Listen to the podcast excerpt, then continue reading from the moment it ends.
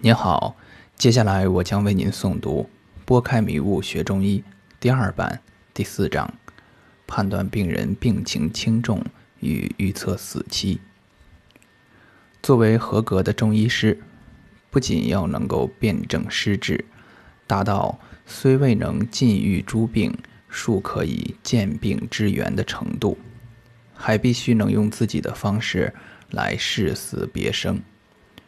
不能因为病人拿来的化验单结果表现病重，就认为他病重；也不能因为病人拿来的化验单结果表现病轻，就认为病易治。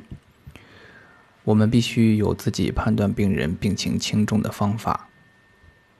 中医眼中的重病人，在西医眼中甚至可能认为没病，而很多西医认为重病不治的病人，来到中医这里看。可能是很简单的小病，当然，更多的是中医看是大病，西医检查结果也是大病。下面我就通过脉象和症状来说明中医决死生之法。中医从脉象判断是否病重，一般看脉是否阴阳离绝与是否有胃气，判断阴阳是否离绝。用人迎气口脉法，即关前一分与关脉的差异。如果关前一分远远大于关脉，甚至关前一分是关脉的三四倍，这为外关脉，说明阴阳马上就要分离了。如果关前一分远远小于关脉，甚至关脉是关前一分的三四倍，这为内隔脉。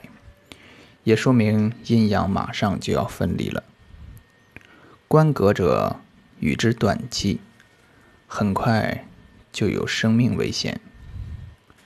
关格之脉盈，不能基于天地之精气，则死矣。人无胃气曰逆，逆者死。判断病人死生，还要看是否有胃气，即使。没有出现关格脉，病人出现没有胃气的脉，也是死脉。春胃微咸曰平，咸多胃少曰肝病，淡咸无味曰死。夏胃微沟曰平，沟多胃少曰心病，淡沟无味曰死。长夏胃微弱曰平，弱多胃少曰脾病。淡带无味，曰死。秋味微毛，曰平；毛多味少，曰肺病；淡毛无味，曰死。冬味微实，曰平；食多味少，曰肾病；淡食无味，曰死。大体的意思为：春天脉象稍微咸一点，说明这个人没有病；如果秋天摸到病人脉象稍咸，可以推测，春天这个人可能会感觉不舒服，因为春天的天象会使弦脉加重。无论什么时候，只要能明显摸到弦脉，都说明这个病人当下就处于肝病的象，为郁郁欲发之象。《内经》形容这种脉为盈实而滑，如寻常肝。如果脉象弦硬而有力，没有一点柔和之象。说明病人当下处于肝死象，不管哪个季节摸到，逢春病情会加重，或逢春会发病，到秋天便死。《内经》形容这种脉为急易尽，如心张弓弦。时处夏天，脉象微勾为正常，任何时候能明显摸到沟脉，喘喘连数，其中微曲，都说明病人当下处于心病象。如果脉象勾到过急，无一点柔和之象，前屈后拘，如操带钩，说明病人当下处于心死象，活不过夏天。时处长夏，脉象微弱为正常。任何时候能明显摸到弱脉，时而盈硕如鸡举足，说明病人当下处于脾病象。如果脉象带到过急，无一点柔和之象，锐尖。如乌之会，如鸟之聚，如乌之漏，如水之流，说明病人当下处于脾死相，长夏病情会加重，活不过冬天。时处秋天，脉象微毛为正常，任何时候能明显摸到毛脉，不上不下，如寻鸟语，说明病人当下处于肺病相。如果脉象毛到过急，无一点柔和之象，如雾之浮，如风吹毛，说明病人当下处于肺死相。入秋病情会加重，活不过夏天。时处冬天，脉象微实为正常，任何时候能明显摸到实脉，如隐隔按之一间，说明病人当下处于肾病相。如果脉象实到过急，无一点柔和之象。发如哆嗦，屁屁如痰时，说明病人当下处于肾死相。入冬病情会加重，活不过长夏。对五脏的死脉，后世很多医家用了不同的词来形容这种感觉，其所要表达的象是一样的。如后世说肝死脉，多形容如按钢刀，弦硬到像摸到钢刀上的感觉。说肺死脉。多形容如虾游，像摸到水中游动的虾一样，只能轻轻摸到一丝脉，一往下按就没脉了。等临证时要仔细体会这五种感觉。我于临床验证，只要摸到没有胃气的脉象，多为癌症晚期、心衰、高血压危象等。一般我都会嘱咐病人家属说。该病人某一季节会有一个坎儿，如果能活到这一季节，病人就很有希望多活很长时间。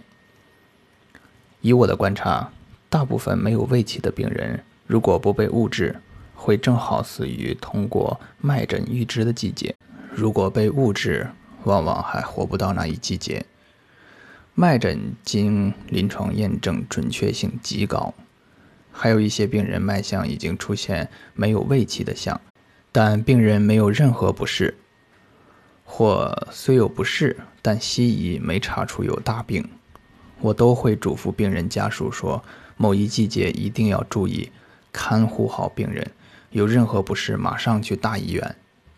很多病人都会在预知发病的季节忽然中风，或忽然心梗，或忽然发现有恶性病等。病情多数很重，对很多长期卧床的病人也可以判断死期，准确性很高。从症状上看，大部分出现死脉的病人，多同时会出现《灵枢经·中史篇》所描述的各经死症。只要有了死脉，再出现死症，病人多已病入膏肓，针食毒药多不能及。唯有叮嘱病人多静心调养，或许还有一线生机。很多病人有明显的死症，却没有死脉，往往与西医的治疗有关。病人一旦服用大量激素或镇痛类药物，脉诊就不准确了。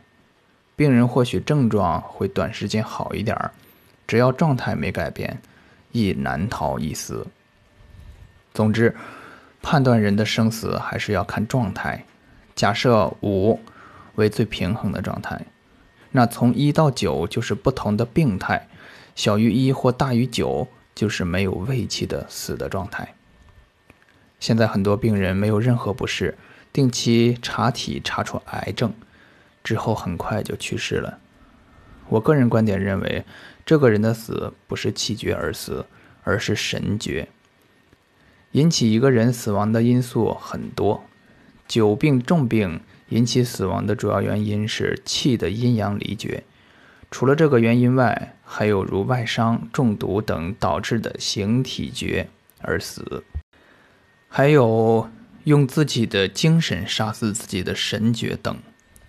精神的力量可以影响气的运行。